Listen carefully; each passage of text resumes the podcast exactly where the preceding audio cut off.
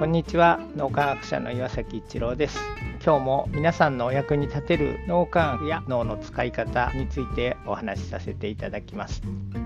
新しい習慣を身につける時になかなか全部こなしきれないっていうのが多くの方の正直なとこなんじゃないかなと思います。それは僕自身もその例に漏れず目標いろいろな分野で立てるんですけどなかなか全部を達成することができない。一つこれは脳科学的にも検証されてることなんですが例えば1週間でもあるいは1月でもいいんです。この期間はこれにフォーカスする。この目標達成のためにできることをやってみるっていうのが非常に効果的であるということが分かってています。例えて言うとですねよくお店とかでこの週はなんとかキャンペーンをやってますとかいう感じでその特定の商品をこうとにかくたくさん売るっていうそういう意味でそのキャンペーンやってるんだと思うんです。それと同じようにこの一月だけはこの習慣を身につけるためにもしくはこの目標を達成するためにとにかく一生懸命やりますみたいなそういうなんとかキャンペーン習慣もしくは月間みたいなのを設けて一つだけ選んでですね新しい習慣を身につける。それにフォーカスをするもしくはこの目標を達成するっていうその一つだけ選んでその目標達成のためにとにかく一生懸命やる。他の目標できればいいんですけどそちらの方は後回しにするみたいなそんな感じでその目標が達成できたもしくは習慣が身についたという状態になってから他の新しい習慣を身につける他の目標達成にエネルギーを使うということをしていくと、まあ、一つずつ新しい習慣とか目標達成ができていくので自己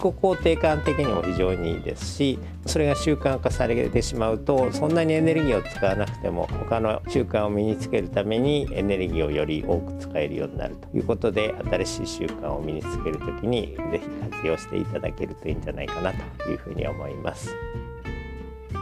今日も何かのヒントになると嬉しく思います。ありがとうございました。この3分脳磨き気に入られた方はメルマガでも脳磨きのことを発信していますので脳磨きメルマガ検索してみてください。どちらからも脳磨きあるいは最新の脳科学のことを学んでいただくことができます。皆さんのお役に立てると嬉しく思います。今日も素晴らしい一日をお過ごしください。脳科学者の岩崎一郎でした。ありがとうございました。